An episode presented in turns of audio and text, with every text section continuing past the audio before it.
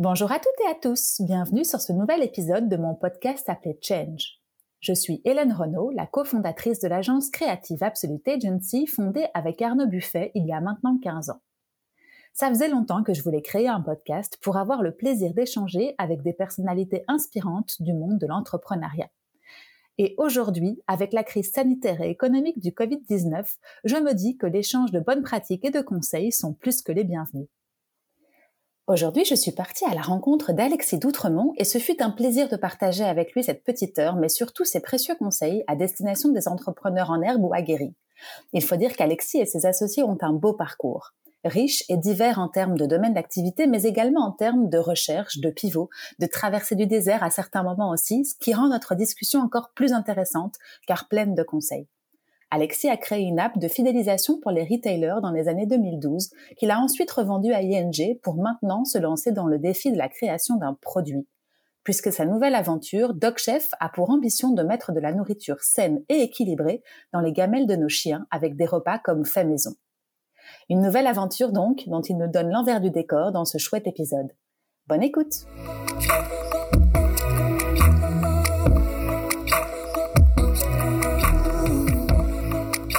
Salut Alexis Salut Comment tu vas? Très bien. Merci de me recevoir ici. Plaisir. Avant de rentrer dans le vif du sujet, parce qu'on a déjà dit Doc Chef, donc on peut imaginer dans quel univers on va aller, euh, j'aurais bien voulu, s'il te plaît Alexis, que tu te présentes.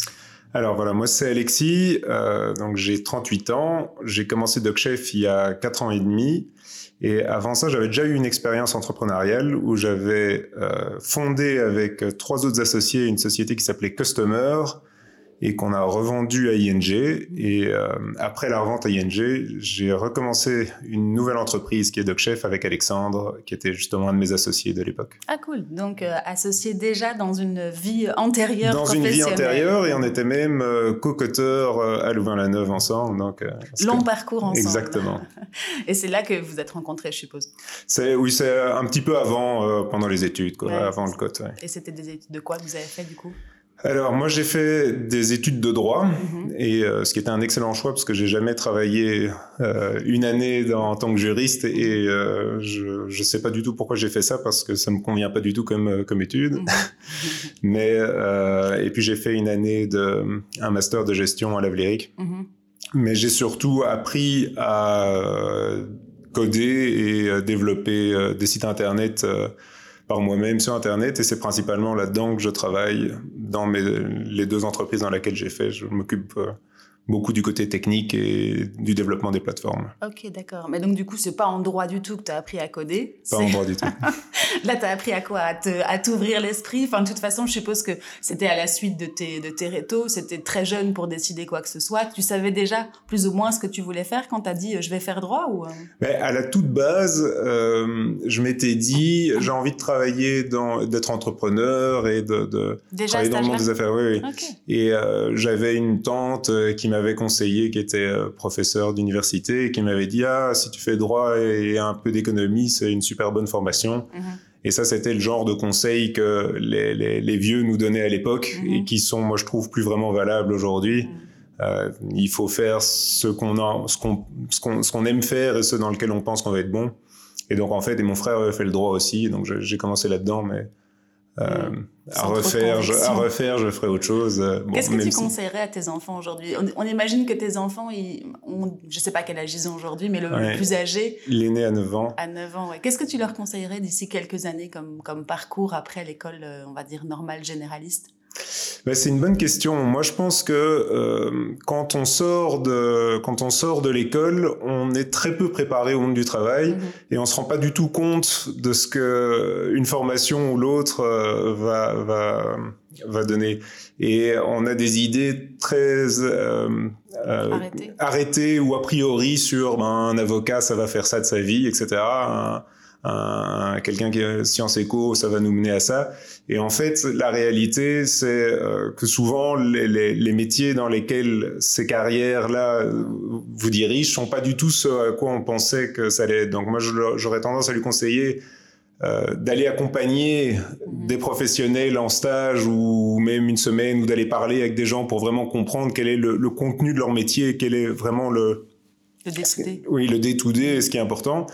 Euh, et le deuxième chose aussi, c'est euh, quelque chose que moi j'ai euh, perçu pendant ma, ma carrière, c'est que c'est quand même assez difficile quand on est sur des rails de sortir des rails. Et mm. plus on reste sur les rails longtemps, plus c'est difficile de sortir. Quoi. Mm.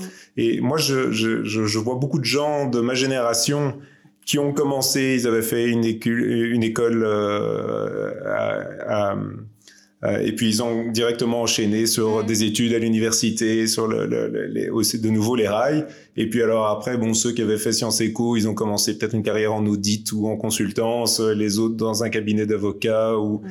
Hein, et, et, et, puis finalement, on travaille là-dedans 4-5 ans, et puis il y en a beaucoup qui finalement euh, maintenant remettent complètement en question leur mode de vie, leur, euh, leur carrière, leur choix, et ne retrouvent plus l'adéquation par rapport au, à, leurs valeurs et, et ce qu'ils pensaient.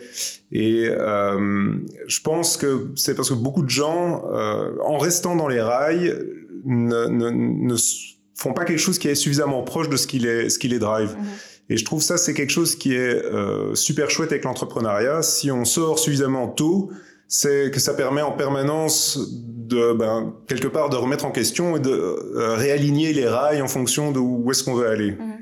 À condition d'avoir quand même une... Ben, je parle pour ma propre expérience vis-à-vis de la tienne, hein, je pense. Mhm. On se connaît pas encore assez, mais je pense à condition d'avoir une certaine volonté de se remettre en question et volonté aussi de tout faire et de pas rester dans un carcan comme on pourrait très bien l'être dans un boulot en tant qu'employé, dans, comme tu dis, dans des rails, etc. Et je parle pour moi, hein, parce que comme je te le disais, ça fait 16 ans qu'Absolute existe et pendant les 10 premières années, je pense que je me suis pas remise en question, je me suis pas posée... Mais je dis pas qu'il faut se remettre en question, si ça te convient, c'est très mhm, bien. Mhm. Mais ce que je veux dire, c'est que c'est peut-être plus facile quand tu es en, euh, mm-hmm. entrepreneur et indépendant euh, de, de, de, de, trouver sa voie vers, vers ce qu'on veut. Euh, et si, ça, si, si, si, si, ta voie, ben, tu sais, et c'est tout à fait vrai pour tous les gens qui sont euh, aussi dans, les, les, dans des carrières mm. corporate, euh, si, si, ça te, si ça te convient et que c'est ton, ton track, c'est super. Mon point, c'était que Parfois, tu, tu, te laisses emballer quand tu es jeune par des études et puis mhm. qui te mène à un premier boulot dans l'audit, qui te mène à, un second poste dans une banque et puis finalement tu te retrouves à 35 ans mhm. et tu te demandes un peu ce que tu fais là. Quoi. Ouais, carrément, je suis d'accord avec toi. Donc toi, tu dirais à tes, à tes enfants, en tout cas par rapport à ce qu'on t'avait conseillé, qui t'ont mis dans une voie de laquelle tu es sorti, d'aller sur le terrain et de, de voir vraiment concrètement dans différents métiers en fonction de tes passions, en fonction de ton affinité aussi avec euh, certains mondes. Clairement, je leur mm. conseillerais de, de, de, rencontrer des gens de différents métiers et je les pousserais aussi à euh, faire leurs propres expériences et à être un peu entrepreneurs, mm-hmm. pas forcément entrepreneurs au niveau euh, professionnel, mais entrepreneurs dans leur vie, mm. à euh, lancer des projets, essayer des choses, apprendre des nouvelles choses, sortir de leur zone de confort, euh, découvrir des, des, des, des mondes qu'ils ne connaissent pas. Mm-hmm. Ah bah, t'as encore un peu le temps. Si le plus grand a 9 ans, ou la plus grande. Mais bon, ça commence par là, hein, c'est vrai. Et moi, je vois avec mon fils qui est en, enseignement flamand dans une école un peu particulière qui travaille en mode projet. Mais c'est vrai que ça change les choses que d'avoir une voie assez généraliste où euh, tu fais les mêmes matières que finalement nous, on faisait mhm. il y a, a 20-30 ans à l'école. Et là, il est en mode projet, en mode euh, avec les autres aussi en association. Et du coup, ça change effectivement la donne. Il a 12 ans, donc il est déjà passé en, mmh, secondaire. ouais, c'est pas mal, c'est pas mal. Bon, bah d'accord. Du coup, on revient à vos débuts avec Alexandre. Donc, euh, tu le rencontres un peu avant, vous faites vos études ensemble. Et euh, d'où vient le, le, le, déclic de monter votre première boîte ensemble customer? Alors, euh, à la toute base, moi j'étais parti, j'ai commencé euh, dans le, la consultance euh, et puis j'ai fait une pause carrière. C'était encore l'époque où on avait la possibilité, après deux ans de travail, de faire une pause carrière mmh. d'un an. Puis ça a été supprimé pas longtemps après. et du coup, je suis parti, je suis parti pendant un an. J'ai fait plusieurs plusieurs continents. Mmh. Euh, et là-bas, je me suis dit, bon, ben, j'étais parti neuf mois en fait, mhm. et j'avais une pause carrière de trois mois. Je me suis dit, mais en fait, c'est beaucoup trop bête. Mhm. J'ai trois mois là que je peux étendre. Euh, je vais étendre ma pause carrière de 9 à 12 mois et je vais me donner trois mois pour analyser des projets euh, que j'avais en tête. Quoi. Mhm. Et j'étais parti en Australie et j'avais vu en Australie c'était un peu le, je vais dire, le début des réseaux sociaux, mais il y avait mm. beaucoup de Facebook commençait un peu et, et, et, tout ce qui était les petits commerçants, ils étaient beaucoup plus euh, à, jour à ce niveau-là et ils interagissaient beaucoup plus avec les réseaux sociaux. Je m'étais dit, ah, tiens, je vais essayer de faire un système. J'aimerais bien essayer de faire un système pour voir, pour que les petits commerçants puissent euh, profiter plus des réseaux sociaux. Mhm. Par exemple, liker notre page et vous recevez euh, tel avantage, une boisson gratuite. Mhm. Et, et, donc, c'est là-dessus qu'on a, commencé. Et alors, ce qui, est, ce qui était intéressant, c'est que moi, j'ai commencé à monter tout un projet dans ma tête, etc. Euh, et puis euh, Alexandre et Antoine m'ont rejoint sur le projet. J'ai commencé à, j'ai donné ma démission chez chez, la, chez Accenture mhm. et euh, j'ai commencé à travailler full time là-dessus et eux ont gardé leur job à côté. Mhm. Et en fait, ça c'est la première erreur euh, classique du débutant, c'est qu'on crée un produit dans une tour d'ivoire. Et mhm. bon, allez, pour, pour, faire simple, à l'époque c'est un système, il fallait scanner des QR codes. Euh, mais il y a, il y a 10 ans, il y avait les smartphones n'avaient pas de QR code, personne ne savait ce que c'était, comment ça se marchait, etc. Enfin, bon, et, et, euh, plutôt que mettre un produit rapidement sur le marché et à, à tester, je me serais rendu compte assez vite qu'en fait personne comprenait rien. Et, voilà, j'ai pendant six mois euh, construit un truc avec euh, un client qui était un restaurateur, qui et ça c'est le, deuxième conseil quelqu'un qui paye pas, mhm. mais qui se qui se trouve un rôle de coach. Et, et, puis dès que tant que c'est gratuit et qui, qui, vous dit ce que lui pense aussi, mhm. comme si c'était son besoin, mais tant qu'on ne demande pas à quelqu'un de payer vraiment, les gens ont des bons conseils, mais euh, c'est pas mhm. forcément la, la, la, nécessité. Donc pendant six mois, on a développé une solution pour un client, et puis en fait, on s'est rendu compte en le mettant sur le en, confrontant un tout petit peu que c'était pas c'était pas le bon format. Et puis sur base de ça, on, on s'est dit bon ben ça marche pas et là avec Alexandre et Antoine on a été dans la rue et on, sentir un peu et on s'est dit c'est pas comme ça qu'il faut faire il faut mm. inverser mettre le QR code de l'autre côté mm. et faire un système où c'est une tablette qui est chez le commerçant en fait et les consommateurs ils ont une carte comme une carte digitale mm-hmm. Euh, et, avant, voilà, c'est un système comme ça. Le consommateur ne devait pas installer d'appli, etc. C'est un système beaucoup plus entre guillemets low tech et, plus léger pour les clients, quoi. Mm-hmm. Et alors on s'est dit bon ben on va essayer si on va montrer ce nouveau système. Et là du coup on a fait un petit MVP euh, qui marchait qui marchait pas vraiment, mm. mais euh, qui permettait de montrer la démo. Si on n'en a pas vendu 10 sur les trois les trois quatre prochains jours, ben on arrête quoi. Et là sur ce truc là justement alors qu'on galérait avec l'ancien l'ancien proto. Mm-hmm. Et là, avec celui-là, on a réussi à convaincre juste ce qu'il fallait de, de, commerçants pour commencer. Alors c'est là que on a vraiment euh, qu'on a vraiment lancé la boîte et qu'on a Quentin qui nous a rejoint, qui nous a aidé à développer aussi le. Ok. Et donc, du coup, ça veut dire que, enfin, je reprends peut-être euh, quelques, quelques minutes avant, c'est toi qui codais tout ça. Donc, dans, dans une vie entre euh, le début de tes études et le début de cette aventure, tu avais aussi, je suppose, appris par toi-même ou pris des, des, cours de, de code ou Voilà, exactement. Donc, j'avais déjà commencé pendant mes études à, à, apprendre à coder mhm. et j'avais fait ça parce que ça m'intéressait, j'ai un petit côté un peu geek mhm. et euh, je faisais ça comme job d'étudiant, donc je mhm. vendais des sites internet euh, à des, des, des, petites des petites PME mhm. autour de moi et des et donc, euh, j'avais, déjà développé des, suffisamment de compétences, en tout cas, pour faire un petit, les, les, les, petits protos, la première version du, du système. Ouais. D'accord, ok. Donc, vos compétences se complétaient justement euh, entre vous trois, Alexandre, toi et Antoine. Et quelles étaient au début, tu te rappelles, la, la, la complémentarité de, de, de, de, vos skills? Voilà, alors ça c'est intéressant.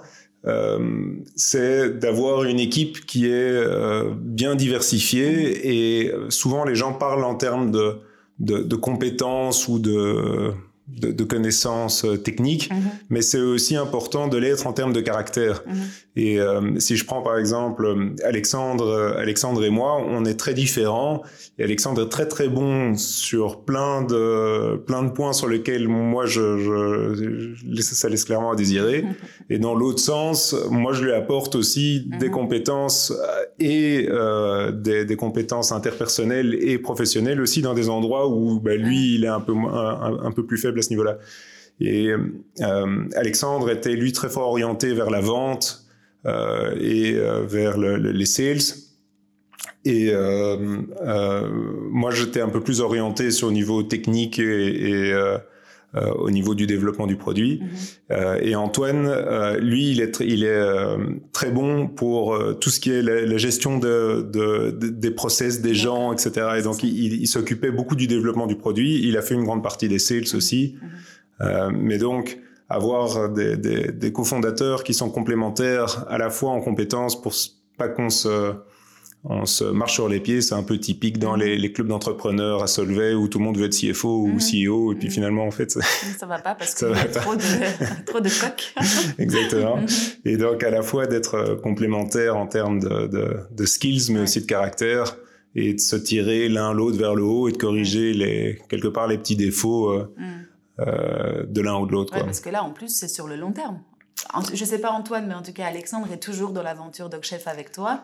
Du coup, je suppose que ça doit aussi, euh, enfin, moi, moi c'est avec mon, chéri à la ville comme à, comme, euh, comme euh, à la scène. Du coup, voilà, on se connaît très bien. Mais il y a aussi un mariage, entre guillemets, à avoir entre associés, je suppose, pour que... Et puis sur le long terme aussi, des ajustements. Oui, tout à fait. Ben, c'est comme un mariage. Hein. Il mhm. faut bien se connaître et comprendre quelque part quelle est la manière de fonctionner de l'autre, qu'est-ce qu'il pense, et, euh, et puis mettre un peu d'eau dans son vin, et parfois prendre un peu de recul en se disant, euh, bon, ça, ça m'a énervé, mais en fait, c'est probablement qu'il est stressé parce que ça, il est plus sensible à, tel aspect, ou, euh, ou et, donc c'est comme un mariage aussi, c'est un peu d'empathie et de se mettre à la place de l'autre, et Toujours, ça c'est une vérité partout. Hein. De toute façon, se mettre dans les chaussures de l'autre et essayer de le comprendre, je pense que c'est une vérité dans tous les, dans tous les cas. Hein. Clairement, oui.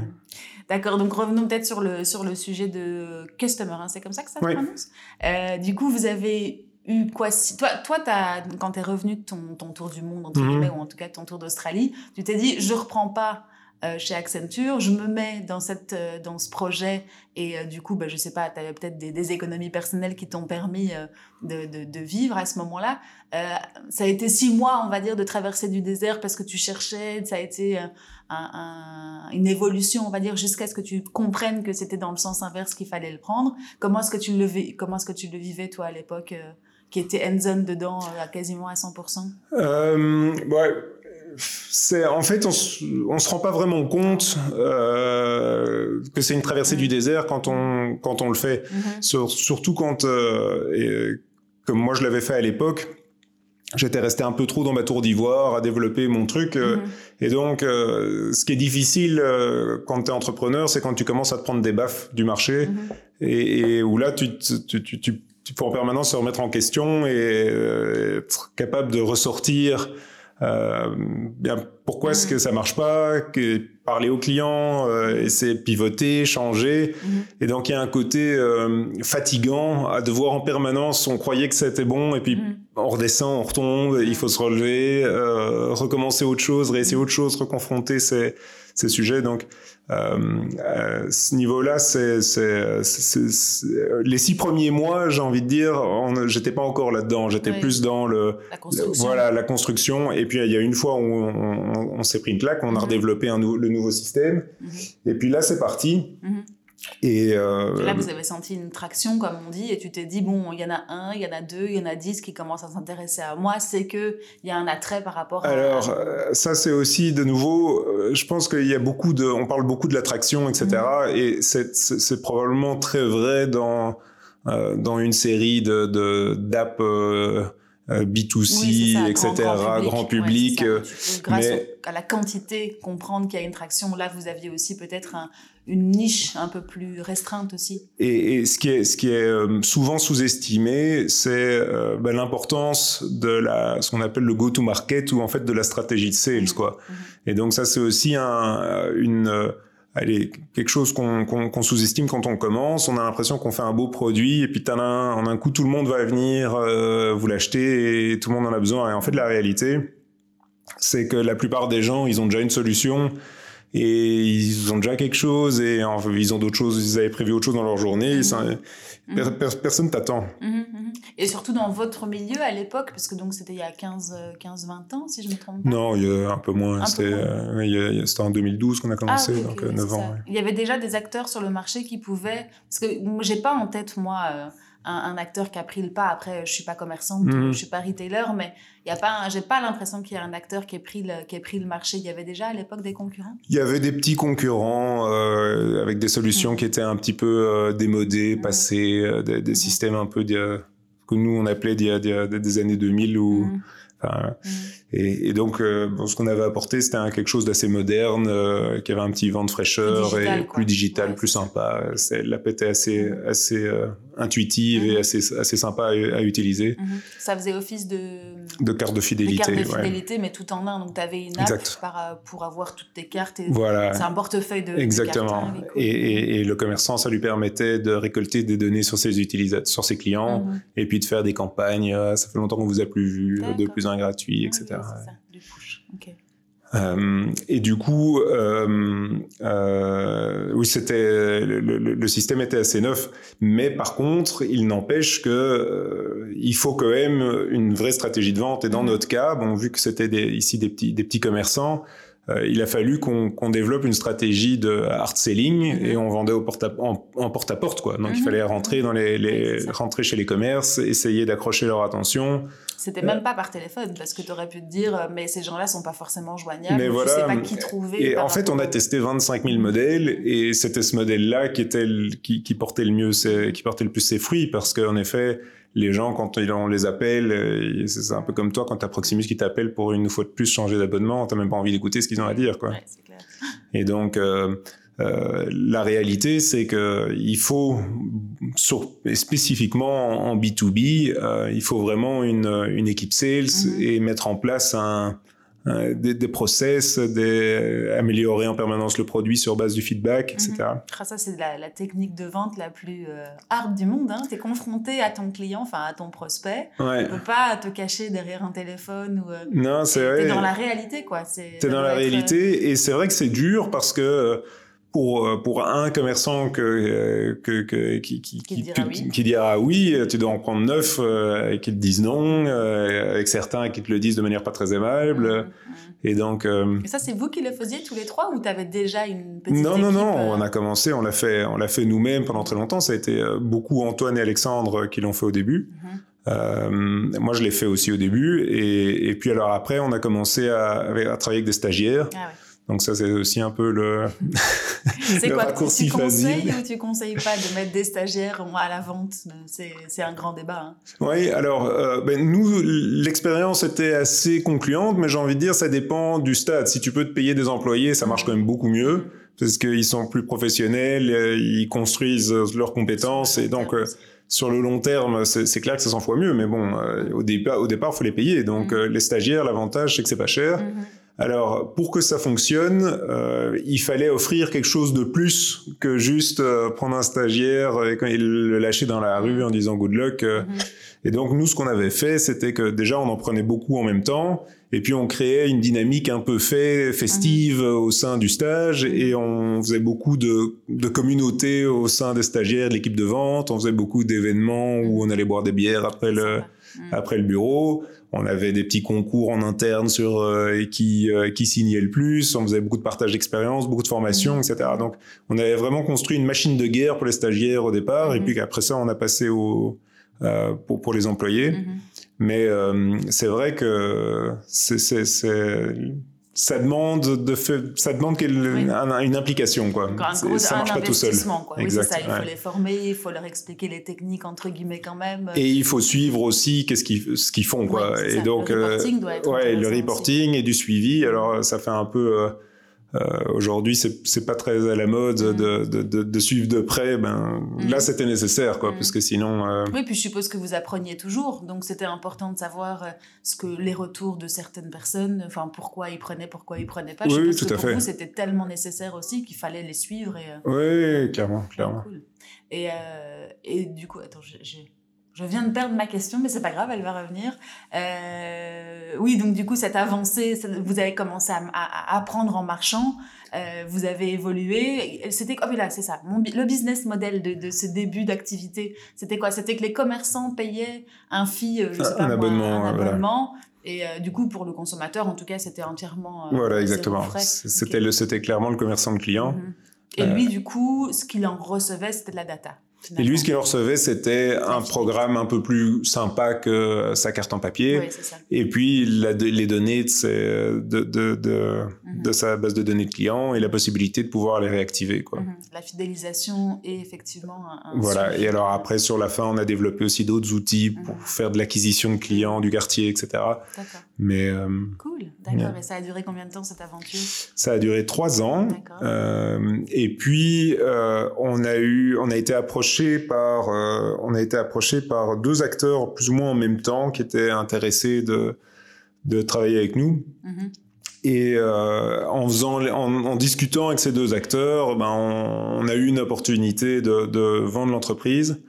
Et en fait, à ce moment-là, on était un peu à un tournant où euh, on avait grandi l'entreprise de manière 100% organique, Mhm. Sans, sans, sans lever de fonds à l'extérieur. Mhm. Et, et, et, et on était à un tournant où il fallait ou bien euh, ben, faire une assez grosse, enfin, ou une levée de fonds importante, Mhm. euh, et faire évoluer le produit de manière euh, relative, enfin significative et, et développer de nouvelles fonctionnalités euh, et, et continuer encore 50 plus ou bien alors euh, s'adosser à un autre acteur qui avait des.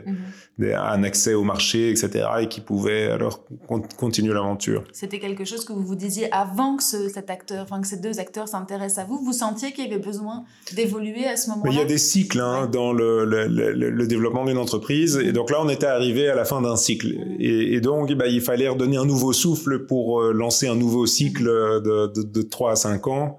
Tu parles dans les, dans les chiffres ou dans la réalité euh, économique de l'entreprise ou dans vos perceptions à vous Ben, dans nos perceptions à nous et aussi euh, dans la structuration de l'entreprise. Donc là, Mhm. on était à un niveau en fait où euh, bon, pour continuer à évoluer, ben, il fallait passer à une étape où on structurait plus l'entreprise euh, en termes de, de, de management euh, et donc ça veut dire aussi investir dans ben, tout, une- tout un layer un peu Mhm. partout euh, et devenir plus professionnel sur notre marketing, aussi professionnaliser nos, notre workflow de développement, Mhm. sécuriser avec des développeurs, plus de développeurs extérieurs, Mhm. euh, tu vois. En gros, euh, passer au niveau supplémentaire de professionnalisme à peu près à tous les niveaux, tu vois, au niveau HR aussi, Ouais, ouais, c'est au ça. niveau... Vous étiez combien à l'époque quand ce, Euh, ce constat a été fait? Alors au moment où on a vendu, on était, euh, on était, je pense, 12. Mhm. Et puis, euh, on est monté euh, avec euh, ING, et, puis on est monté à 20, je pense, euh, le, le- le temps de la vente. Et Mhm. puis ING a, a remis du cash dedans pour euh, développer la boîte. Et là, on est, on est monté jusqu'à 50. Ah oui, ok. Ah oui, c'est ça. Donc le niveau euh, entre 7 et, et 15, on va dire, c'est un peu le seuil où tu sens que tu dois évoluer, comme tu le dis, de manière structurelle ou organisationnelle. Et là, ça fait poser des questions, effectivement. euh, Voilà, donc euh, ça, implique ben, quelque part de se, se relancer sur le projet Mhm. et puis bon remettre en place tout ce qu'il faut, faire évoluer le projet à la- la- la- à l'étape suivante, à la fois en termes de produits euh, et en termes d'organisation aussi quoi. Et quand cette euh, proposition tombe, c'était quoi votre réaction? Vous, vous, vous l'espériez? Vous aviez d'autres idées pour la faire évoluer, l'en- l'entreprise ou...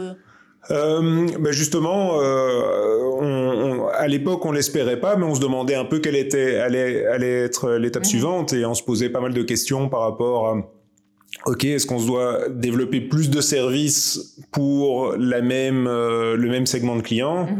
et donc aller en plus de la fidélité, aller offrir un système où on fait leur site internet et puis leur app mobile et puis Diversifier alors. diversifier Ouais, c'est l'offre de produits aux mêmes clients ou alors est-ce qu'on doit euh, rester niche sur ce produit-là mais aller plus à l'étranger Mhm. et développer à l'international Mhm. ou bien euh, peut-être monter dans le segment de clients et essayer de toucher plus des chaînes et des, des- des plus gros retailers et de revenir? Et donc, il y avait quand même pas mal de questions stratégiques qui se posaient. Et du coup, ben, ces réflexions sont arrivées à ce moment-là où on s'est dit, bon, ben, euh, et on n'avait pas une vision méga claire sur quelle était le, La direction. la direction qu'il fallait prendre. Et, et donc, euh, et donc voilà, c'était C'est une, tombé au bon moment. c'était, c'est tombé au bon moment. ouais. Et tu te exact. rappelles comment euh, ça, ça me, ça me titille toujours Est-ce que vous vous êtes présenté quelque part ou mis sur un marché, on va dire, parce que c'est un marché, hein, la vente Mhm. et la- et la- l'achat d'entreprise, pour que on, vous voit, pour être un peu plus visible, vous avez proposé l'entreprise à des, à des repreneurs ou c'est vraiment tombé entre guillemets du ciel hein, parce qu'il n'y a jamais vraiment de. Non, alors on n'avait rien fait pour euh, rien fait pour susciter ça, euh, mais c'était à la base on s'est fait approcher par euh, un concurrent flamand qui voulait faire une faire une, une, une, une fusion. Et il se trouve que ce concurrent était soutenu par euh, KBC.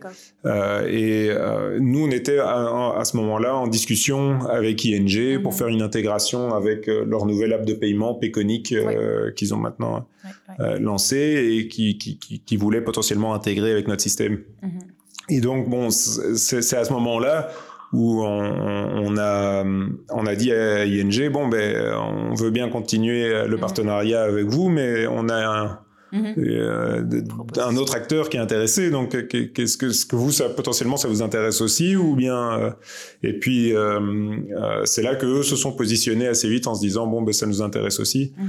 et, et, ça c'est quelque chose qui est par contre important quand on entame un processus de, de session c'est d'avoir plusieurs euh, plusieurs acteurs qui sont dans le loop. Mhm.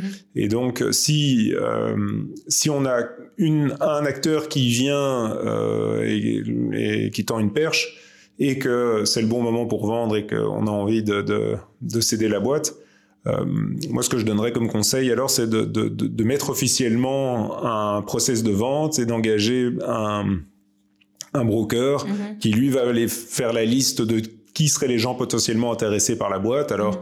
c'est, ça peut être des fournisseurs, des clients, des concurrents, ou bien un autre secteur pour qui il y a un, un, ah un, avantage mm-hmm. ou une, une, une synergie. Mm-hmm. Euh, et puis d'aller contacter tous ces gens-là en disant voilà, euh, on a été approché euh, pour, pour, pour, un achat par cette entreprise-là. Est-ce que potentiellement ça vous intéresse aussi? Et alors du coup, mm-hmm. faire un peu le tour et faire un peu monter la, mayonnaise. Quoi. oui, c'est ça, c'est intéressant. Du coup, et c'est ça, tu fais, tu fais un peu jouer la concurrence Exactement, oui. Tu as, une touche, entre guillemets, si on peut résumer comme ça. Du coup, tu euh, augmentes, on va dire, ton rayon de, potentiel ou de voilà. et, et, et, c'est très important parce que ça va permettre justement de pouvoir négocier un petit peu en position de force. Mmh.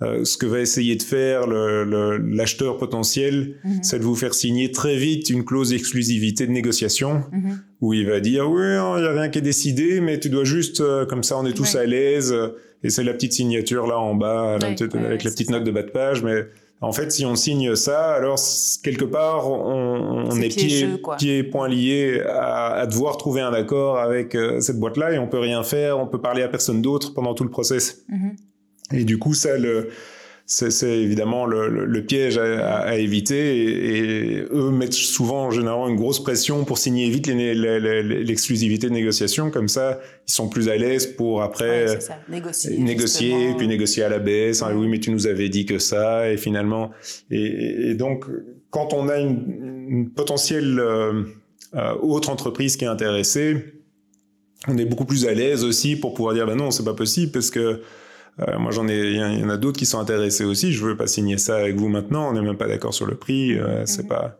Intéressant. Tu t'étais fait, vous vous étiez fait aider à l'époque? On s'était fait aider, oui, oui, tout à fait. Euh, par une. Bah, du coup, on, on, a pris en fait un, un, un conseiller en, en MNE au moment où on a décidé officiellement mhm. de.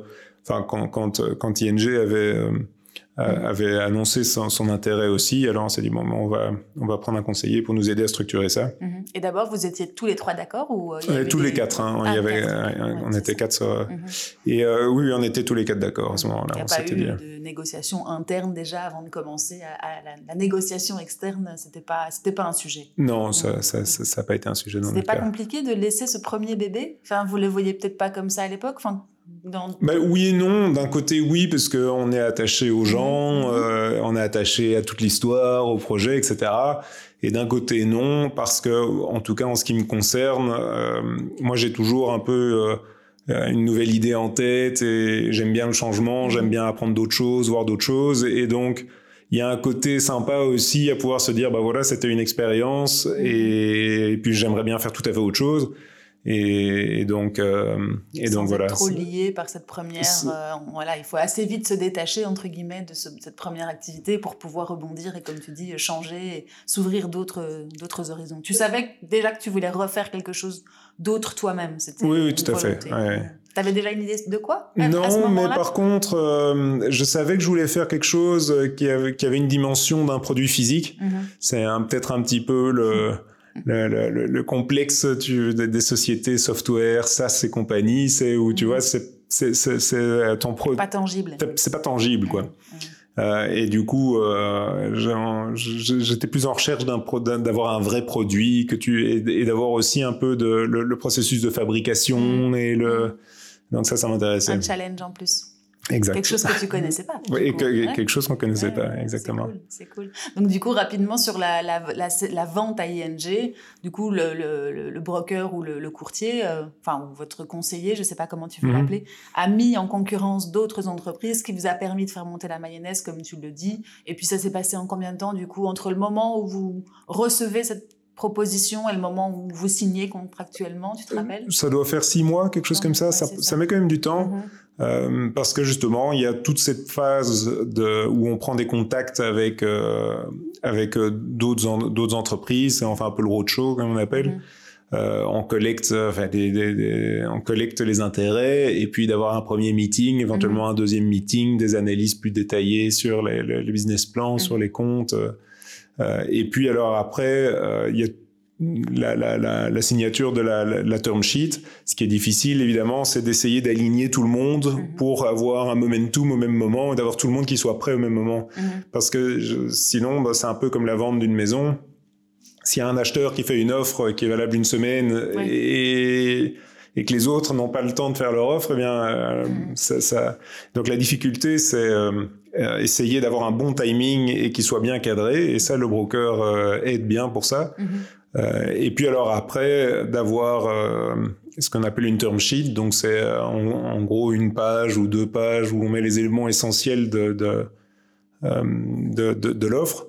Et là, une fois qu'on est contre-signé, là, on passe généralement en négociation plus, plus avancée et exclusive avec un des acteurs, quoi, où là, on va négocier tout le contrat plus en détail et qu'est-ce qui se passe. Et le... la, term sheet, c'est pour toutes, les, toutes, enfin, toutes les entreprises intéressées, en fait. C'est un peu vos conditions. voilà, la term sheet, ça va être un petit peu la... la on, veut, on, on, on, vous valorise autant mm-hmm. avec telle partie en cash, telle partie en action potentiellement, euh, une partie en earn-out. Mm-hmm. Euh, vous devez rester minimum trois ans, mm-hmm. euh, etc. Et, et donc, sous réserve que les comptes sont machin, sont mm. corrects et soumis à due diligence, etc. Et donc, la due diligence, ça, c'est ce qui vient après, où on fait une analyse plus en détail ben, de tous les chiffres, euh, de de, au niveau comptable, au niveau projection, au niveau juridique, euh, regarder tous les contrats, une analyse de risque. Mhm. Et donc tout ce process-là prend aussi beaucoup de temps. Euh, et, et, de l'énergie, je suppose aussi. Je ne sais pas comment vous faisiez pour gérer justement, parce que rien n'est jamais sûr. C'est un peu comme dans un contrat quelconque. Ouais, tu dis toujours, bon, il y a peut-être des risques. Moment, voilà, c'est ça, il y a des risques. Et du coup, je suppose que le euh, il fallait rester mobilisé en partie sur Customer, mais en même temps avoir une tête dans le dans l'après et pouvoir gérer cette période de, transition. Ça a dû être euh, énergivore et bien, oui, c'est beaucoup de tension pendant ce moment-là. On s'en rend pas compte avant d'avoir commencé, hein, tout ce que ça implique. Euh, oui, non, exactement. Cool. Et donc, du coup, à un moment donné, ça se fait avec ING. Mhm. Quelles étaient les conditions? Enfin, par exemple, vous deviez rester, je suppose. Oui, nous, on est resté un an mhm. euh, pour faire la, justement la transition de, de l'entreprise. Euh, et pendant ce temps-là, ben, c'était assez sympa parce que justement, ING, ils ont remis de l'argent directement après. donc, on a pu continuer à développer l'entreprise et à la scaler. Donc, on n'était pas dans un, euh, dans un côté un peu moribond ou euh, de, de, et donc on est parti sur une, une bonne dynamique et donc ça c'était c'était assez chouette. Oui, c'est ça. Quand tu laisses ton, entre guillemets, ton bébé, je l'appelle comme ça, mais après, bon, de savoir qu'il va continuer à grandir et pas, comme tu te dis, à, à stagner. Exactement, pour les personnes qui sont dedans aussi. C'est sympa de savoir que ça continue, que l'histoire continue après toi, quoi. Mhm. Ils ont perpétué, c'est la culture que vous aviez commencé à insuffler. Tu sais maintenant à alors ils ont fusionné justement avec euh, les concurrents flamands mhm. qu'on avait, ah euh, qui, avec qui on avait commencé à discuter. Et l'entreprise maintenant s'appelle Join. Mhm. Et euh, ben, je pense qu'une grosse partie du, une grosse partie de, de, de l'équipe qui était avec nous a quitté maintenant. Mhm. Et je crois que c'est plus les, euh, c'est plus l'équipe de l'autre entreprise qui a, qui a pris les rênes et qui, a, qui, a, qui, a, pris le dessus en termes de culture. Tu les gardes toujours à l'œil un petit peu Oui, oui, bien sûr. Dans le radar. bon, bah cool. Donc ça, c'était une première aventure entrepreneuriale. Tu en sors comment, toi, euh, personnellement? Euh, ben, J'en suis sorti très bien. Mhm. Euh, maintenant, il y a quand même une, euh, un, quelque chose qui est souvent pas beaucoup dit, et, et, mais qui par contre est réel quand j'en parle avec avec d'autres entrepreneurs qui sont passés par là. Après la vente de son entreprise, il y a un peu une période de vide. Mhm, mhm. Et c'est une période qui est pas évidente parce que euh, non seulement toi tu te demandes un petit peu ce que ce que tu vas faire, mais quand tu perds ton entreprise, euh, ou tu, tu, perds un peu ton statut social aussi, mhm, quoi. Et tu passes du statut d'entrepreneur et à un statut d'un peu nobody quoi. Mhm. Et c'est vrai que quand tu regardes, tu vois, tu, tu, tu, croises à une soirée ou quelque part quelqu'un, il va dire ah bonjour, moi c'est Alexis, euh, tu fais quoi dans la vie? Qu'est-ce que tu fais dans la vie? Oui, la, et si t'as pas une réponse, euh, ben je suis un peu entre deux là.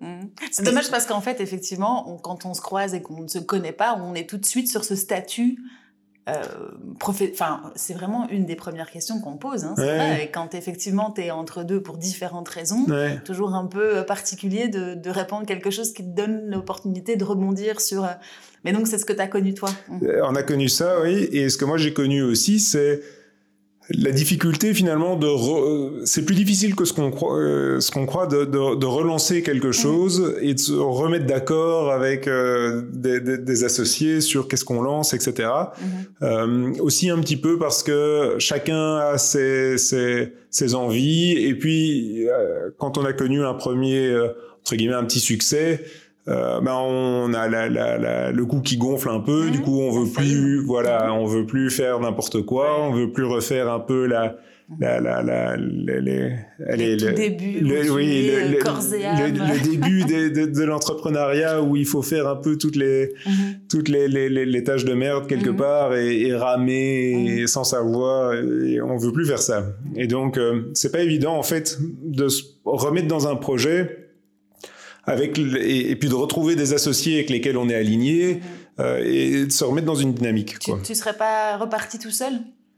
Euh, alors moi je suis pas du tout euh, personnellement pour mhm. entreprendre tout seul. J'ai beaucoup de respect pour les gens qui arrivent à faire ça parce que moi j'en serais incapable. Quoi. Mhm. Je trouve que c'est vraiment dur de, de porter toute la euh, et tout le poids de l'entreprise, de l'incertitude, du, des risques, de l'indécision, de, de qu'est-ce qu'on fait euh, tout seul sans avoir personne à qui, euh, mm-hmm. à, qui partager ça. Et, donc, euh, moi, pour rien au monde, j'aurais voulu, euh, j'aurais voulu. C'était pas un sujet, quoi. Non, c'était pas un sujet, quoi. Et vous, tu savais déjà que c'était avec Alexandre, entre autres, que tu voulais recommencer l'aventure ou même ça bah, À la base, oui, oui, à la base, on, on était chaud de, de, recommencer quelque chose ensemble, mais la difficulté, c'était aussi de retomber sur un, un concept dans lequel tout le monde se retrouvait, quoi, à la fois au niveau de l'idée, au niveau de qui va faire quoi, au niveau de et mhm. donc euh, réaligner un peu tout le. Oh, ça doit être excellent. Donc page blanche à ce moment-là, vraiment. Donc page blanche à ce moment-là. Mhm. Euh, et, euh, et puis on a décidé avec, euh, à l'époque on était avec Antoine, mhm. euh, et on, là on a décidé de, de se lancer dans un, un, un, projet de boîte qui était euh, qui a qui a, qui a, qui a pas fonctionné. ça se voulait être une sorte de, de intérim 2.0, on peut dire ça un peu un Uber pour le pour le personnel. Et on avait commencé avec le secteur de l'oreca. Donc l'idée c'était les restaurateurs, il y a un rayon de soleil, ils ouvrent la terrasse, il n'y a pas assez de serveurs, bah, qui puissent facilement trouver des extras, comme on dit dans le, le monde du, de l'oreca, pour qui, qui, qui viennent. Euh. Et alors du coup, on a commencé à développer une, une boîte euh, comme ça. Et notre idée à la base, c'était de révolutionner l'intérim, digitaliser tout le truc, et donc on s'était monté un peu la tête là-dessus. Et en fait, on a, en commençant, euh, on a commencé à, à, mettre, euh, à commercialiser ça, et ça n'a pas fonctionné parce que euh, les, les, les, restaurateurs, les, les, les, les, bons éléments, ben, quelque part, ils les sortaient mhm. du système et puis ils se mettaient d'accord, euh, ils bypassaient la, la, la, marketplace et ils se mettaient d'accord en ah direct. et, et, ils nous sortaient. Et puis les mauvais serveurs, euh, alors on se faisait engueuler après parce que on avait des mauvais serveurs. et donc on avait des problèmes pour capturer la valeur qu'on leur créait. Euh, et, euh, et, puis aussi, un, on s'est assez vite rendu compte qu'en fait, euh, c'était qu'à moitié un à moitié un problème et donc mais vous aviez été jusqu'à mettre au monde une plateforme enfin vous avez été loin quoi dans le alors on a été loin on était on avait même l'agrément de société d'intérim donc on avait fait tout le tout, le, tout le chemin administratif, On avait commencé à développer une plateforme technique, mais que finalement on n'a jamais mis live. Et au départ, on faisait vraiment tout du du matching par WhatsApp quoi ah avec euh, à, la mano. à la mano. Et ce qui était aussi euh, terriblement pénible parce qu'évidemment les moments où euh, ah il y avait de l'activité c'était les vendredis soirs quand il faisait beau et à 6h ou 7h du soir et que toi tu étais justement en train de boire ta bière avec tes copains et puis c'est à ce moment-là que tu avais plein d'appels de il est pas bon il faut venir me le changer. ou, le samedi ah j'ai besoin de quelqu'un pour voir ce soir ou le soir, le soir. ou, tôt le matin pour les petits déj. Enfin je suppose que ça devait être aussi des vies à l'envers Mhm. Et donc, euh, on a arrêté ça et je pense qu'on a bien fait de le faire. Euh, euh, sans regret. Sans regret. et puis, alors, du coup, on, s'est tourné sur une autre, sur, d'autres projets. On a un moment cherché à vouloir racheter une entreprise. Mhm. et alors là aussi, on a passé beaucoup de temps à aller voir des entreprises à vendre, à se mhm. renseigner sur le marché, etc. Mais c'est aussi très difficile. Ça, c'est racheter une boîte euh, quand on est un particulier, euh, c'est, Ça doit être quelque chose. Ouais, ouais c'est plus difficile que ce qu'on croit aussi. Il euh, faut, être, faut être structuré en, en, holding ou en entreprise, tu penses, pour faire ce genre de choses, avoir déjà un. Moi, ce que, mon expérience, c'est que tu as difficilement accès au bon deal. Quoi. Mhm, mhm. Ou bien c'est dans ton réseau et il y a un, copain de ton père qui part à la mm. retraite ou un truc comme ça et, et alors du coup là il y, a une, y a une opportunité mais euh, de zéro euh, en fait les, les entreprises euh, les vendeurs préfèrent vendre à d'autres entreprises plutôt qu'à trois gus là qui sortent euh, un peu de, de nulle part mhm. parce que le risque euh, que le deal se fasse pas est quand même beaucoup plus grand alors que quand on est dans une activité ben vendre finalement au concurrent qui connaît mhm. euh, qui qui a on sait qu'il a la capacité de payer il va avoir des synergies etc il y a beaucoup plus de chances que le deal se fasse et ce que moi je vois comme difficulté quand on est particulier et qu'on rentre dans un secteur qu'on connaît pas c'est qu'on va voir tous les risques et toutes les choses qui peuvent mal se passer, qui peuvent merder. Mhm. Ah, il y a un client qui fait 40% du chiffre d'affaires, oui, mais écoute, si, si, si le client part, alors le vendeur dit ah, t'inquiète pas, t'inquiète pas, il, il, veut, il est très content. Moi je dis oui, mais et puis alors après on va voir. Je me rappelle, on avait été voir une boîte de gaufres et euh, juste à ce moment-là, au moment où on faisait notre analyse, il y avait le gouvernement qui avait sorti un une déclaration en disant qu'il voulait supprimer le sucre dans les distributeurs, dans les écoles. Et cette boîte-là était justement active dans euh, les écoles où ils distribuaient des gaufres un peu pour mhm. financer les matériels sportifs, etc. Mhm. Et alors du coup, bah, on s'est dit attention, attention, si ça, tout le business est par terre. Et en fait, la grosse difficulté quand on achète, c'est que généralement, on fait un emprunt bancaire où on fait un effet de levier maximum. Mhm. Et dès que les comptes tombe un petit peu, quelque chose n'est pas prévu, mhm. il y a plus assez d'argent pour rembourser la banque, quoi. Mhm, mhm. Et du coup là, euh, ouais, le, à ce moment-là, il y a, y, a, y a, un gros risque que bah, finalement que de perdre la boîte et, et, puis de perdre probablement sa culotte aussi dans l'opération, quoi. Et donc, euh, en tant que particulier, c'est chaud de rentrer comme ça et de prendre la boîte de quelqu'un qu'on connaît pas, de s'endetter Oui, c'est ça, parce qu'il y a des risques personnels aussi, finalement. Voilà, exactement. Tu, tu, tu, viens d'une entreprise qui a été successful, tu te remets dans le, dans le risque, on va dire, avec euh, peut-être un peu plus de charge qu'au début de, la, début de ta vie professionnelle aussi. Hein. Oui, tout à fait, oui. D'accord, petite parenthèse fermée pour mon information personnelle. Du coup, euh, repage blanche, comment est-ce que vous faisiez à l'époque pour brainstormer entre le, entre le fait que tu voulais ou que vous aviez envie d'un produit, donc euh, les mhm. reprises ou pas reprises, euh, et, et, et Doc Chef aujourd'hui, vous avez fait des brainstorms, vous avez... Alors on était intéressé par justement le secteur du, du, du food. Mhm. Parce que on voulait justement un secteur qui n'était pas facile à délocaliser, mhm. euh, dans lequel il n'y avait pas trop de risques de fluctuations saisonnières ou de mhm. disruptions technologiques, etc. On s'est dit bon, la nourriture, euh, tout le monde en a besoin et et à ce moment-là, euh, Alexandre et moi, on s'intéressait à la nourriture euh, pour humains assez mhm. fort. J'avais fait des, régimes où j'avais arrêté le sucre ah complètement, etc. Enfin, des, petits tests un peu. Et, euh, et à ce moment-là, moi, je, je, je, voulais reprendre un chien aussi. Et donc, j'ai commencé à me renseigner mhm. euh, pour l'alimentation des chiens. Et en regardant sur Internet, j'ai vu qu'il y avait beaucoup de gens euh, qui cuisinaient pour leurs chiens et parce qu'ils ne trouvaient pas d'alimentation adaptée.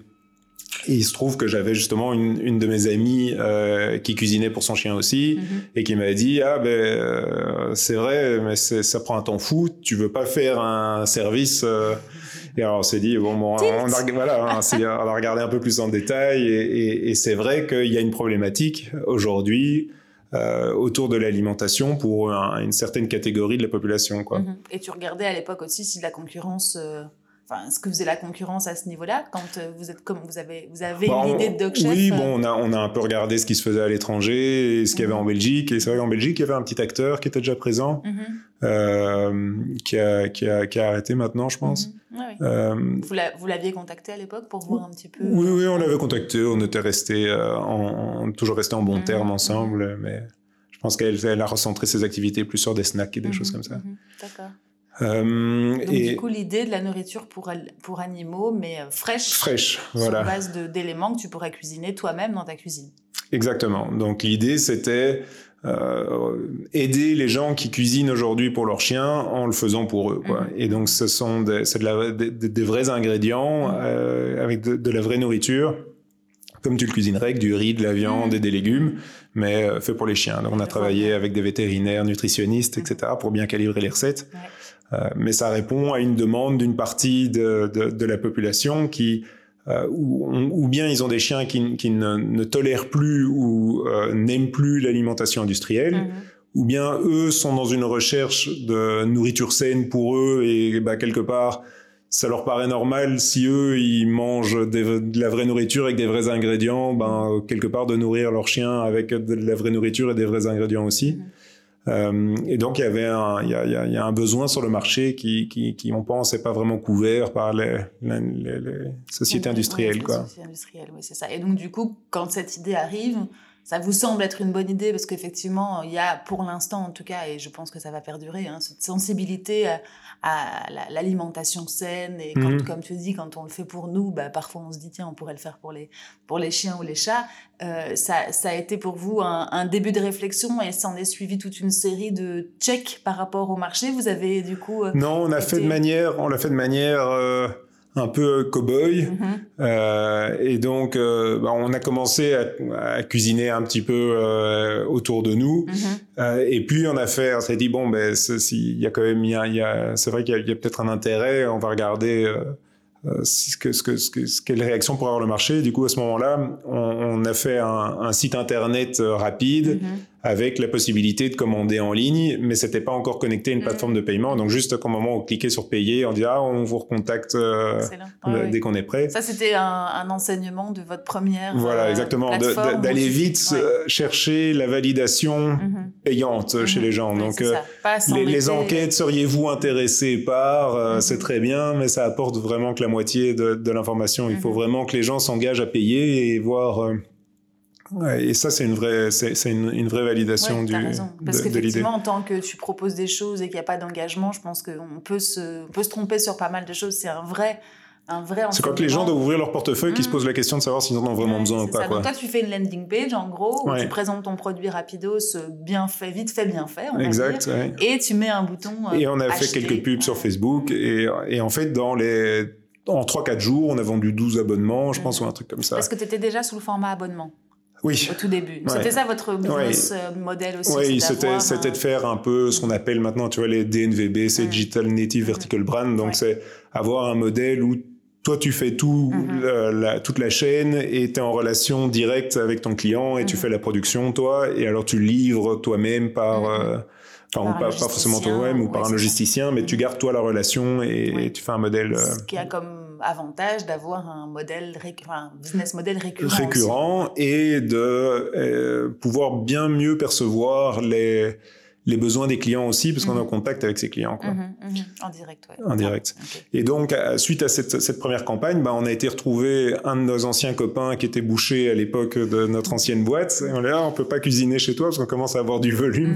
Et attends, juste une petite question. Pour faire cette landing page et ces premières campagnes Facebook et ces premières, premiers tests marché, vous aviez besoin de combien, tu dirais, de en termes de en termes financiers Non, zéro. C'est moi la landing page, je l'avais fait moi et, les photos c'était débrouillé. Mhm. C'était non, c'était donc assez de, manière assez Oui, on avait mis oui, on avait mis 300 euros de, de, de, de, budget sur Facebook quoi. Donc, Mais tu n'avais euh, pas encore forcément acheté les matières premières. Tu attendais de voir un petit peu ce qui se passait. Ah, le, le, le, site marchait pas en fait. Donc euh, juste avant le paiement, on disait aux gens au moment où ils cliquaient sur payer, plutôt qu'avoir une page de confirmation, on leur disait mhm. ah, on n'est pas encore prêt, on vous recontacte. bon, mais c'est pas grave. Je pense que les gens t'en ont pas tenu ah, rigueur. Ils étaient dans une espèce de première phase de test. Voilà, exactement. Et du coup, on a dû livrer ces premières personnes. Et du coup, mhm. on a dû chercher sur Internet des recettes. Les premiers clients, on a cherché des recettes sur Internet pour vite cuisiner quelque chose. Mhm. Euh, et donc, oui, c'était un peu des clients bah, C'est un peu l'enseignement qu'on devrait donner, je pense, à, à beaucoup d'entrepreneurs. C'est au lieu de se prendre la tête pendant des, des mois, des mois et et de rien sortir et puis de penser que c'est toujours mieux si la version d'après hmm. sort. Enfin, c'est génial ce que vous avez fait.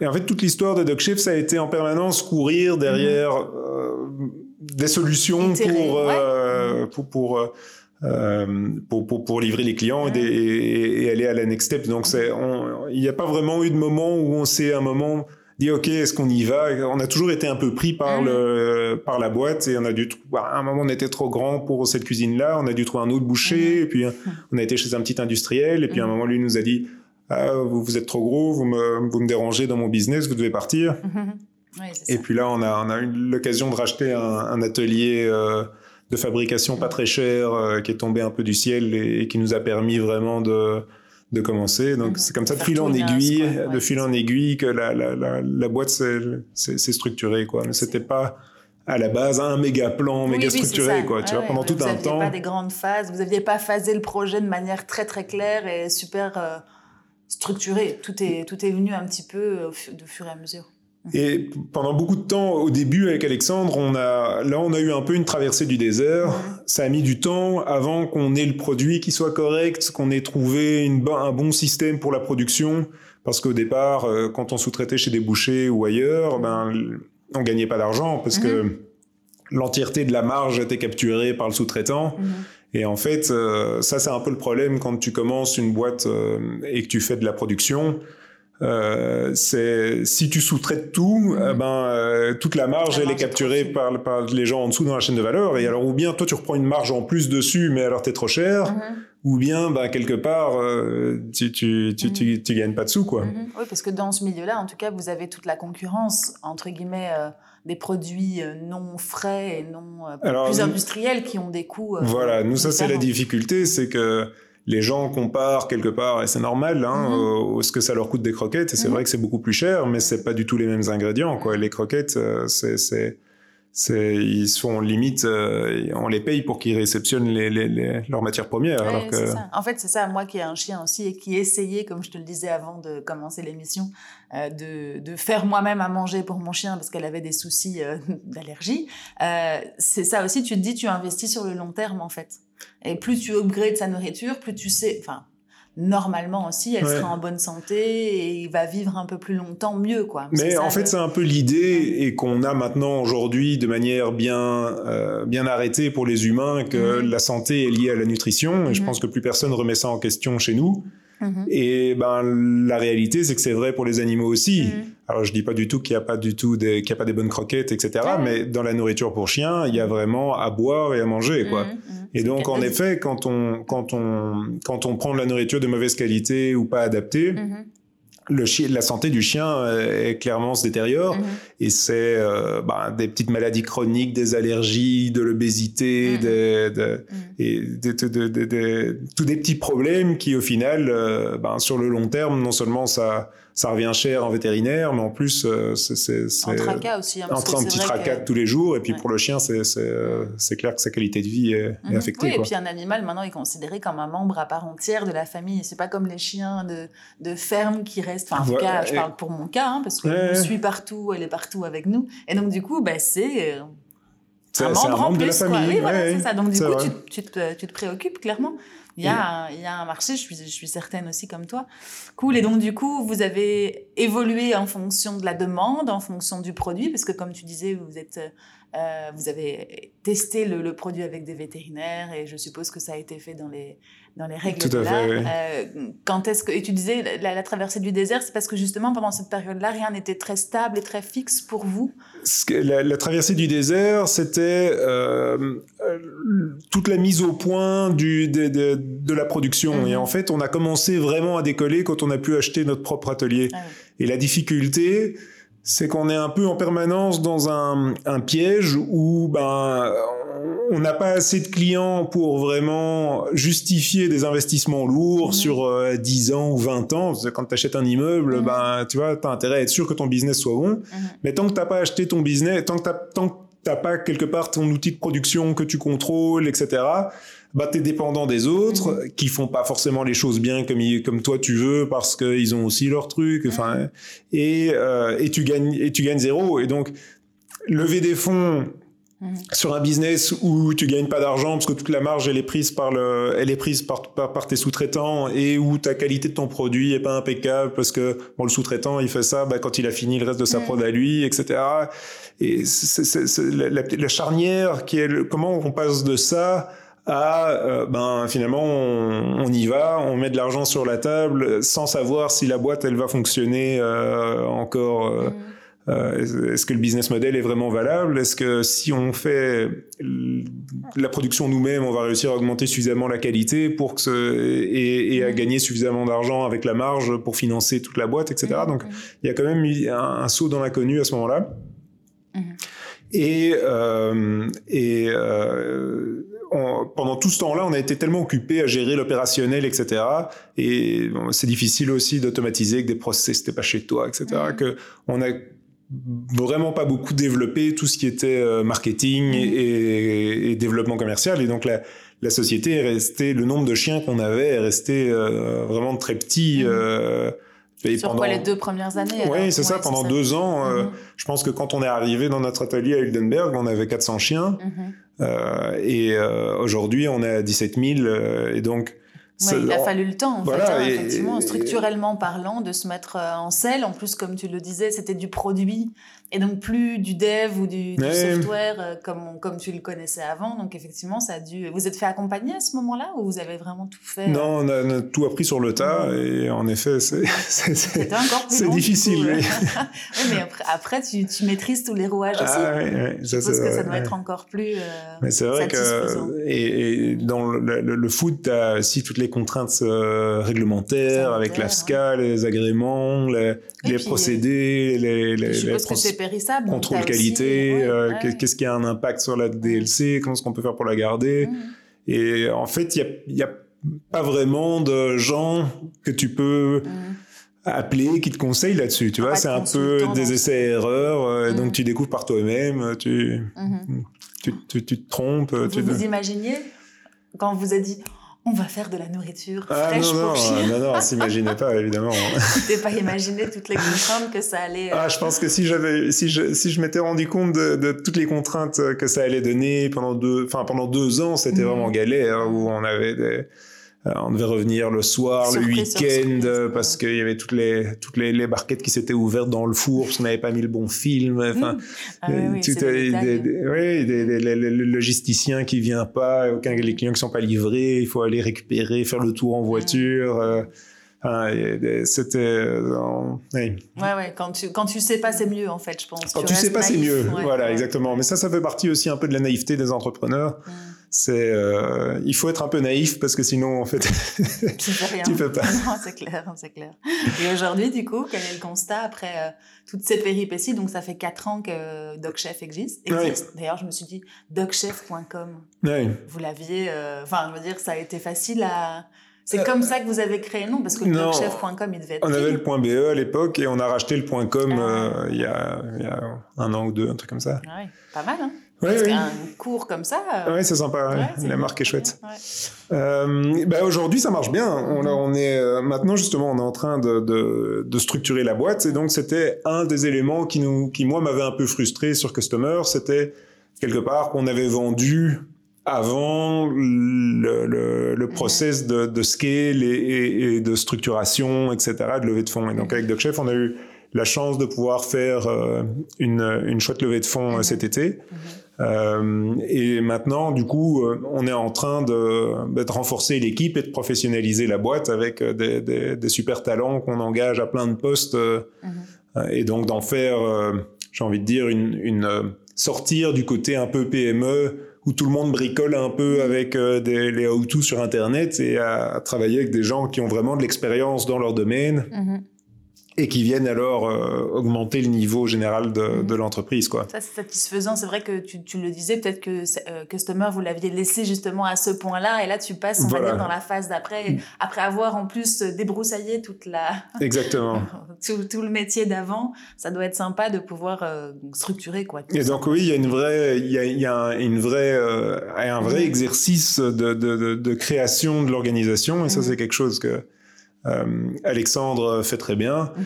euh, c'est euh, vraiment de, voir comment est-ce que tu organises les départements et bah, qui va s'occuper de quoi et quel, quel rôle est chez qui et comment ça fonctionne et oui, parce qu'aujourd'hui vous êtes combien quel type de profil? Aujourd'hui, on est 90, je pense. Ah oui, ok. Euh, resté sur 35, mais... Mais on est à peu près une trentaine en, en production, donc les, les, les, cuisiniers. Mhm. Et, et une trentaine euh, de livreurs mhm. et une trentaine de gens au bureau, plus ou moins, la grosse louche. Et quels sont tes, ton retour d'expérience justement par rapport à, bah, vous étiez euh, combien, trois ou quatre au début de l'aventure? Euh, Oui, deux au début. Deux, ça, deux à 90 aujourd'hui en quatre ans? Ouais. Comment est-ce que vous faites pour, en plus de tout le reste, parce que comme tu l'as dit, c'était pas, pas une sinécure non plus à, à différents niveaux pour pour accompagner cette croissance et la, le recrutement, enfin tout ce qui va autour de ces 90 personnes Ah oui, euh, ça c'est on, on, on, fait au mieux.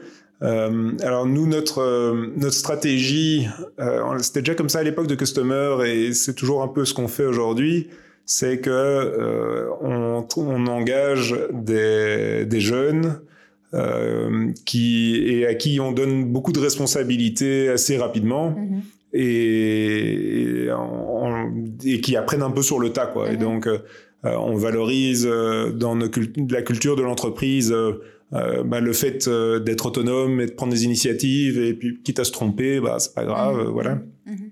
Euh, ce qui est important, c'est de pas répéter les mêmes erreurs indéfiniment. Oui, c'est ça. C'est là que euh, tu vois que la personne est, smart, c'est qu'elle se, elle se plante, ok, on peut se planter, mais que après euh, c'est une, une, force aussi, quoi. Voilà. Et, et du coup, ça passe chez nous par donner beaucoup d'autonomie ben, aux équipes et aux gens et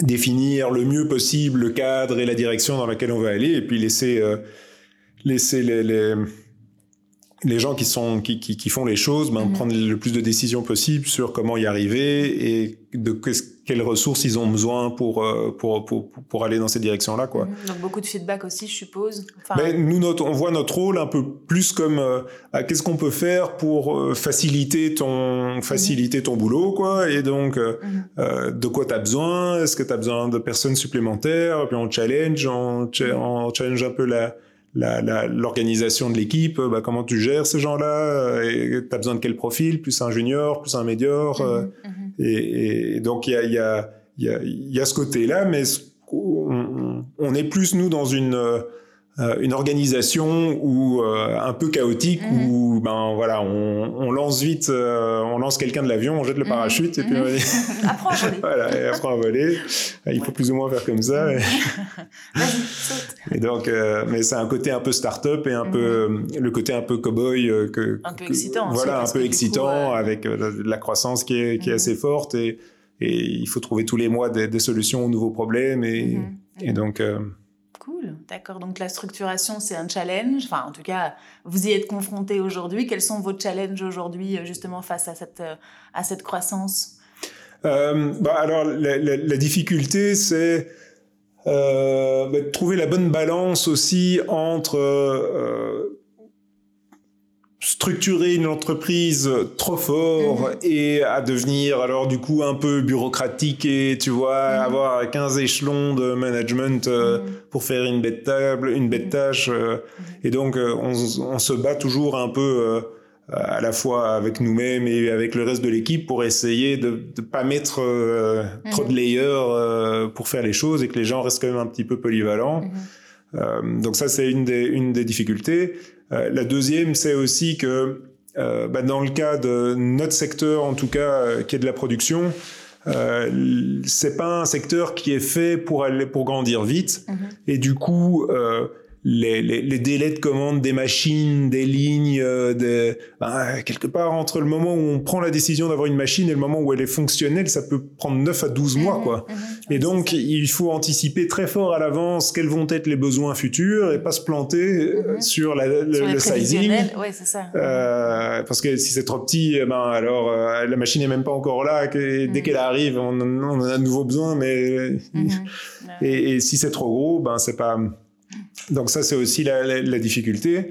Euh, quel, type d'investissement est-ce qu'on va faire, sachant que bah, si on grandit, euh, on a grandi x4 les deux, par an les deux dernières années. Ouais, ouais. Et donc, ben, est-ce qu'on va continuer à faire x4 ou est-ce qu'on va faire x2 pendant mm-hmm. les, les... Je suppose que vous êtes aussi un tout petit peu aidé par rapport à d'autres business plus traditionnels en termes de, de production par vos, vos abonnements qui vous maintiennent quand même un certain rythme, ou en tout cas qui vous assurent un certain rythme par rapport à, justement, moi, comme tu disais, un vendeur de gaufres qui sait très bien ce qu'il va faire aujourd'hui, mais pas forcément... Euh, est-ce que ça, ça n'a pas un avantage dans le... Certainement un petit peu. Mhm. Maintenant, euh, nous, notre problématique, c'est plus de savoir dans quelle mesure est-ce qu'on aura plus d'abonnements mhm. dans un an ou dans deux ans qu'aujourd'hui. quoi. Mhm. Alors, savoir qu'on en aura, on aura au moins la même chose, normalement, ça, c'est plus ou moins acquis. Mais tu vois, la vitesse avec laquelle on va réussir à grandir d'ici là, mhm. bah, ça change beaucoup les décisions d'investissement qu'on doit prendre maintenant. Quoi. Mhm. Tout dépend aussi de ce que vous investissez aussi dans le, dans, dans, le marketing, dans la communication, je suppose aussi, pour faire parler de vous. Et puis après, bon, c'est un effet aussi de, de, boule de neige, je suppose. Hein. Il y a beaucoup de bouche à oreille aussi. Oui, clairement, clairement. Mais donc voilà, ça c'est, ça c'est le côté un petit peu, c'est le, mhm. deuxième côté un peu périlleux, c'est bien prévoir.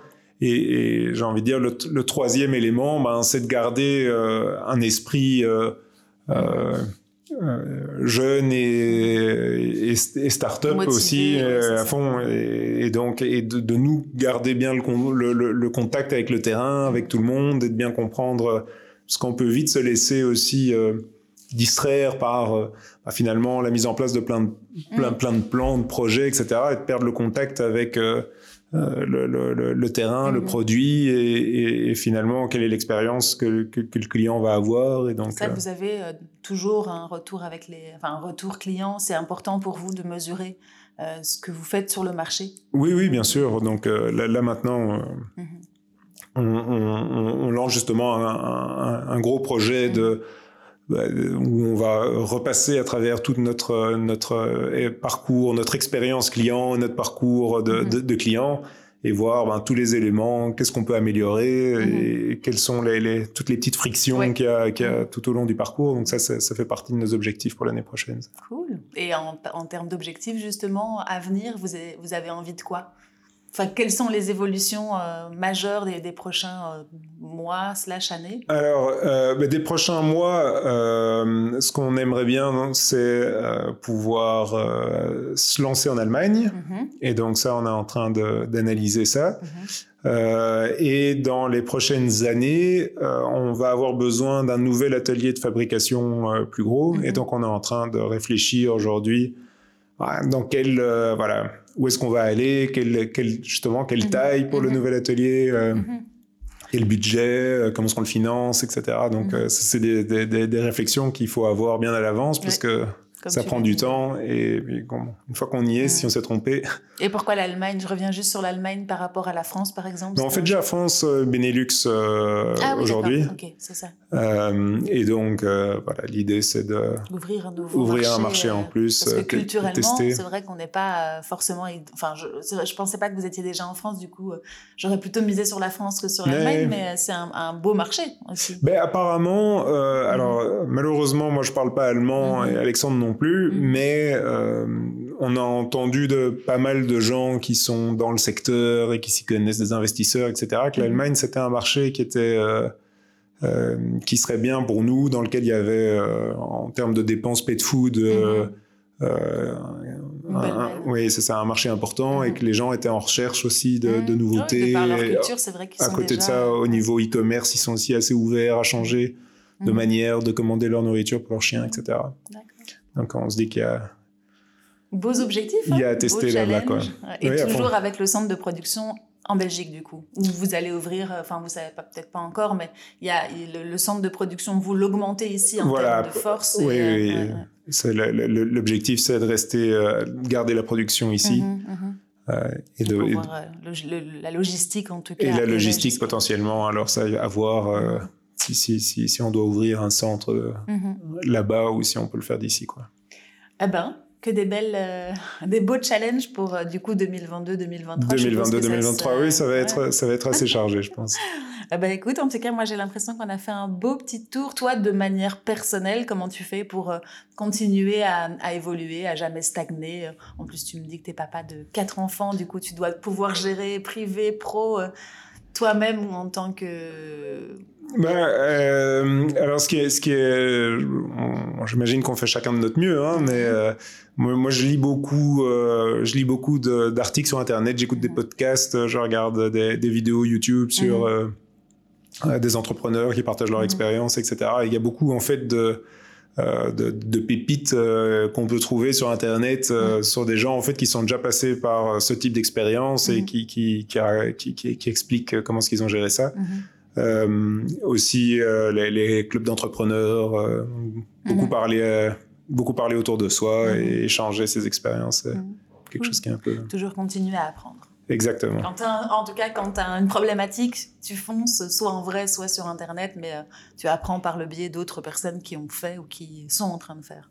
Voilà, et, et, et puis quelque part, se, se jeter, se mhm. jeter dans, dans les nouveaux projets, les nouvelles choses, même si on les connaît pas et qu'on les mhm. maîtrise pas, accepter que ce soit pas parfait, et puis essayer de s'améliorer au fil du temps. quoi. Mhm.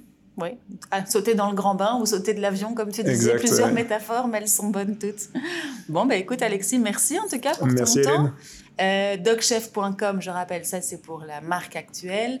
Et toi, si on veut te retrouver, du coup, on te suit sur LinkedIn ou sur euh, où est-ce que tu es le plus présent? Oui, euh, moi je suis plutôt passif sur les réseaux sociaux, mhm. mais en effet, c'est euh, sur, LinkedIn, ou, je, je, je, je, lis pas mal sur Twitter mhm. aussi, mais je ne tweete pas beaucoup moi-même. Ok, parfait. Bah écoute, merci pour ton temps et ton partage aujourd'hui, puis à très bientôt. Merci à toi. Salut. À bientôt. Et voilà, c'est fini pour aujourd'hui. J'espère que cet épisode vous a plu. Si c'est le cas, n'hésitez pas à me mettre 5 étoiles sur les plateformes d'écoute ou à le partager avec vos proches. C'est ce qui m'aide à le faire connaître. À très bientôt.